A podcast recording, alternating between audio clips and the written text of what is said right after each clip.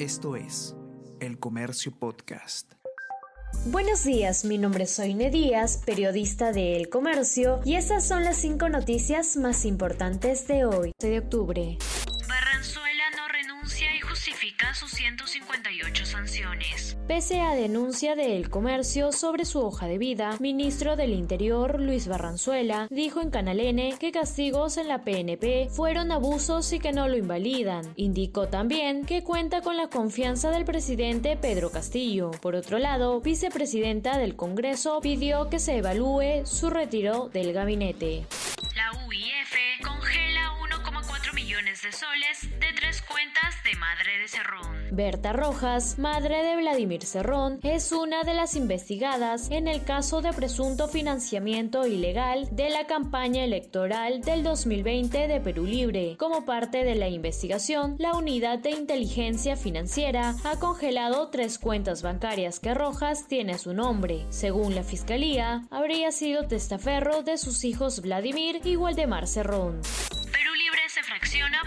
de confianza a Gabinete Vázquez. La facción serronista marca su distancia y comienza a hablar de vacancia. En el grupo de docentes, no todos están contentos con los cambios en el equipo ministerial, mientras que Betsy Chávez, ahora desde el Ejecutivo, buscará concretar sus planes para una facción de independientes. Asimismo, titular de la PCM hará ronda de diálogos.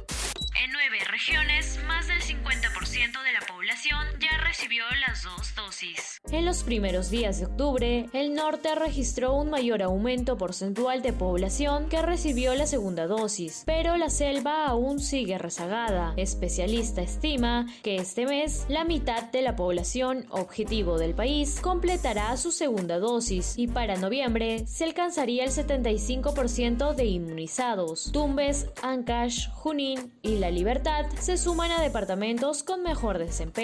En septiembre se aplicó récord de 7,9 millones de vacunas.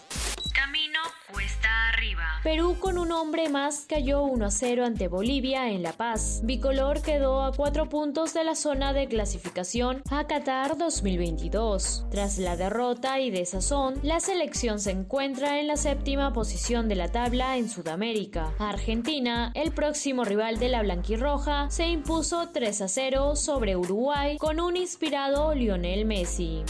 Y no te pierdas en unos minutos el podcast Tenemos que hablar con Ariana Lira, quien junto a Martín Hidalgo, jefe de periodismo de datos de El Comercio, solucionarán todas tus dudas sobre fraccionamiento de Perú Libre.